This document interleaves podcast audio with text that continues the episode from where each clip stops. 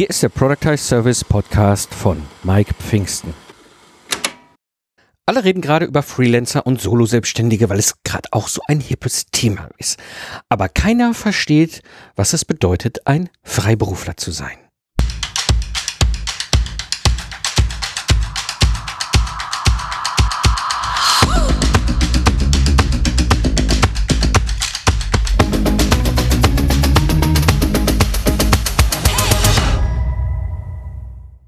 Hallo Gamechanger, am Mikrofon ist wieder Mike Pfingsten, dein Mentor und Gründer der Proctor Service Mastermind. Ich zeige dir, wie du mit einem Proctor Service aus dem freiberuflichen Zeit gegen Geld Hamsterrad aussteigst, ohne dabei auf dein bisheriges Einkommen zu verzichten. Damit du wieder Zeit hast für die wirklich wichtigen Dinge im Leben. Ja, in der heutigen Episode sprechen wir über ein paar kleine, aber feine Unterschiede, die am Ende des Tages für dich einen großen Unterschied machen werden, wenn es um das Thema freiberuflich geht. Ich kenne die Situation noch so aus meinem eigenen Zeit, als ich eingestiegen bin in die Selbstständigkeit, in die Freiberuflichkeit. Und da kam so die Frage, jetzt hast du ja ein MINT-Studium abgeschlossen, ne? also Mathematik, Informatik, naturwissenschaftlich, technischen Background, also ne, als Ingenieur natürlich den technischen Teil vom MINT, aber ich habe natürlich irgendwie eine Uni von innen gesehen und ne, diese, diesen, diesen Hintergrund und jetzt bin ich ein Freelancer? Ich weiß nicht, das fühlte sich irgendwie komisch an. Ich habe doch nicht also so, so war das für mich irgendwie gefühlt schräg, weil ich bin doch Meisterin, Meister meines Fachs. Ja, ich habe nicht studiert, um jetzt irgendwo Werkbank zu sein. Und die Frage ist natürlich, wie kannst du deine freiberufliche Kompetenz sichtbar machen, ohne gleich als Freelancer einsortiert zu werden? Der Punkt, und das ist das, wo wir auf jeden Fall hingucken müssen heute in der Episode, ist das Thema dich richtig positionieren. Ne, wie kannst du dich richtig positionieren? Und da fangen wir erstmal an bei einem großen Missverständnis, was da draußen herrscht. Das Thema Selbstständigkeit. Ja, wenn wir uns das so angucken, Darüber wird geredet in den Medien, darüber wird gefühlt mehr philosophiert als gewusst in der Politik. Ja, dann gibt's Selbstständigkeit als Teil der Wirtschaft. Dann gibt's ja Selbstständigkeit im Bereich der Startup-Szene. Und also das ganze große Thema Selbstständigkeit, was so in den verschiedensten Bereichen in irgendwelcher Form genutzt wird, führt zu einem tierischen Begriffswirrwarr. Freiberufler, Freelancer, Solo-Selbstständige, Solopreneur, Entrepreneur, Unternehmerin ich kann mich noch gut dran erinnern, so in den ersten fünf Jahren meiner Selbstständigkeit zwischen 2005 und 2010, wenn mich immer einer gefragt hat, was bist du, was machst du? Ja, ich bin Unternehmer, ja, ich bin Freiberufler, ja, ich bin selbstständig. Ich weiß, ich habe eine sehr philosophische Diskussion gehabt, äh, mal mit einem Unternehmerfreund über Gibt es eigentlich einen Unterschied zwischen einem Unternehmer und einem Freiberufler? Ich, also bin ich da irgendwie, sind da, was, was unterscheidet die beiden? Und dann kannst du ganz viele philosophische Fragen aufwerfen, ja, und dann haben das, glaube das gleiche Thema nochmal, da gibt es einen Unterschied eigentlich zwischen dem Unternehmer und dem Entrepreneur. Ja, und du merkst einfach, dieses ganze Begriffswirrwarr zeigt einfach ein großes Missverständnis aus, was rund um das Thema freiberufliche Selbstständigkeit geht.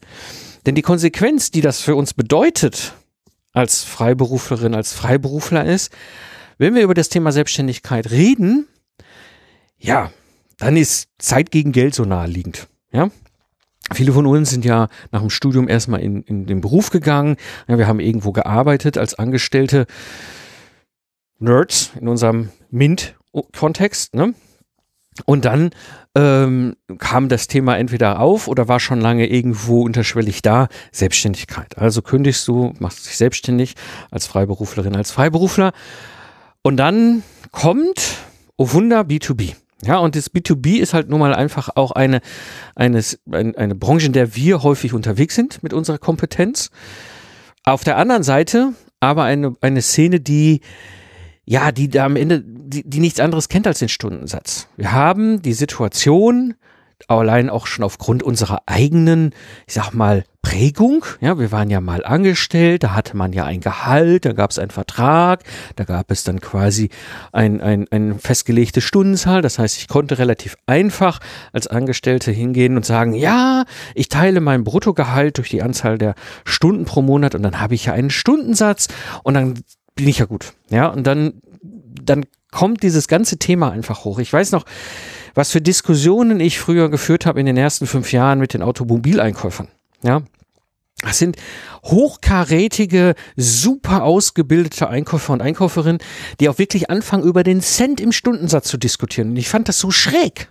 Ja, die diskutieren darüber, dass ich ein Euro zu teuer bin. Das kann man machen mit Leuten, die vielleicht nicht die Qualifikation haben. Aber ich habe mich doch nicht vier Jahre in eine Uni gesetzt, um mit so einem blöden Einkäufer darüber zu diskutieren, dass 85 Euro aber ganz schön teuer sind. Ja, und er könnte, das ist, war, war so passiert, er könnte, in, in Osteuropa bekäme er jemand für 35 Euro. So, super Idee. Nimm den, der wird dir mit Sicherheit auf dem Level mein, den ich mitbringe, Projekt retten. Ja, also, das sind so, das sind so Diskussionen, die du hast. Und die 85 Euro, die kamen aus einem ganz einfachen Grund. Alles, was über 100 Euro ist, hat sowieso bei denen nicht funktioniert. Ja, also gehst du schön brav unter 100 Euro mit dem Stundensatz und machst die doppelte Stundenzahl damit du wieder über 100 Euro bist. Weißt du, solche bescheuerten Dinge. Ja, wo du dich auch ganz schräg fühlst. Aber das ist typisch. Das ist einfach oft naheliegend für alle Beteiligten, für die Kunden, für einen selber, für alle Beteiligten im Markt. Das ist so ganz typisch B2B. Die Schwierigkeit, die Konsequenz, die aus dieser ganzen Geschichte dann hinten rauskommt, ist allerdings ein goldenes Hamsterrad, das wir uns alle bauen. Wir arbeiten viel, haben gute oder okayisch gute Stundensätze. Ja. Aber wir wissen ganz genau, wenn wir nicht viel, wenn wir nicht, also wenn wir entweder keine Aufträge haben oder gerade im Urlaub sind oder wir sind gerade krank, dann kommt kein Geld rein. Ja. Und wenn wir Aufträge haben, dann arbeiten wir so viel, dass wir keine Zeit haben für andere Dinge. Das heißt, dieses goldene Hamsterrad führt langfristig aus, und das war bei mir ganz genau so, wo ich gesagt habe, dafür habe ich studiert. Ich bin doch keine Werkbank. Ja, wo du wie, du, wie, so ein, wie so ein Zahnrad hinterher wieder, obwohl du freiberuflich bist, irgendwo drin hängst. Ja, für, und, und denkst so, nee, ne, das muss ich irgendwie ändern. Und das bringt mich so zu dem Punkt, wie kannst du das ändern? Und bei mir war der, der Moment im Grunde im Sommer 2010. Ja, ich war so frustriert, stand hier in Köln auf dem Rheindamm und dachte, ich habe keine Lust mehr. Ich habe keine Lust mehr auf dieses goldene Hamsterrad. Ich habe auch keine Lust mehr auf diesen ganzen Reisezirkus. Ja, ich habe immer in meinem gesamten Leben als freiberuflicher Ingenieur ohne Probleme 15.000 bis 20.000 Euro an Rechnung nur für mich pro Monat geschrieben. Das ist überhaupt gar kein Ding. Ja, aber was für ein Hamsterrad ich da hatte, das hat mich nur noch frustriert. Ja, und das, das, das da merkte ich so dieses, das war schön, dieses ganze Troubleshooter-Dasein. Ich habe wahnsinnig viel auch gelernt in dieser Zeit. Aber es gab eben halt auch ein riesengroßes Problem, wo ich sage so, weißt du, ich bin doch Freiberufler.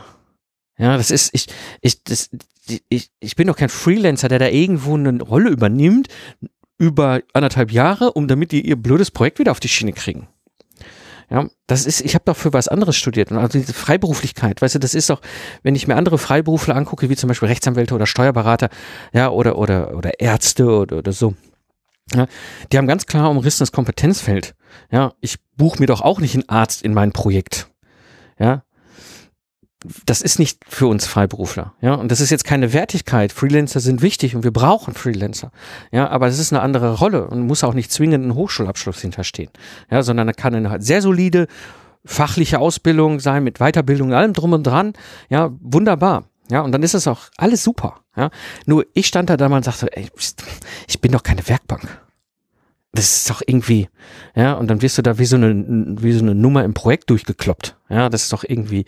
So, und am Ende für mich war die Lösung natürlich der Product Test Service. Ich meine, ihr habt ja hier im Podcast rede ich viel über das Thema und ich rede deswegen auch über, so begeistert über das Thema, weil es für mich der Weg war raus. Das war der Weg aus diesem ganzen Hamsterrad. Ich habe an, angefangen, Schritt für Schritt herauszufinden, wie ich mit meinem Ingenieurbüro erstmal alles übers Internet ausliefern kann. So, da bist du sowieso schon mal 2010 an einem Punkt gewesen ich weiß noch zu gut zu der Zeit, als ich angefangen habe, mich damit zu beschäftigen, so, nee, dieses Ingenieurbüro, das will ich ins Internet bekommen und ich will vor allem meine Dienstleistung übers Internet ausliefern. Ja, das funktioniert halt nicht, wenn du als Freelancer in 2010 damals in Projekten hängst. Du, will, diese, du musst fortsitzen. Du musst es fortsitzen. Ja, das, das waren, alles andere war absolute No-Go-Area. Ja, das heißt, du hattest im, im Projekt vor Ort beim Kunden zu sitzen. Und das wollte ich alles nicht. Ich habe ich hab eine Kompetenz. Ja, ich kann, kann einen, einen Service als Ingenieur, eine Dienstleistung bringen in meinem Kontext, in meiner Profession.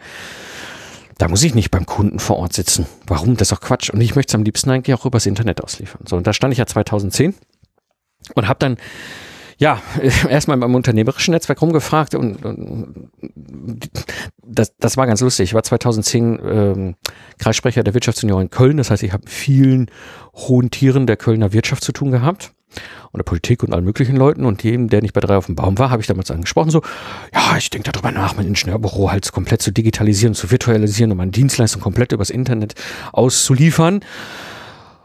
Und dann habe ich echt original den Spruch gehört, so, ah, Herr Pfingsten, wissen Sie das mit dem Internet, das, ach, das geht vorbei, das braucht doch keiner.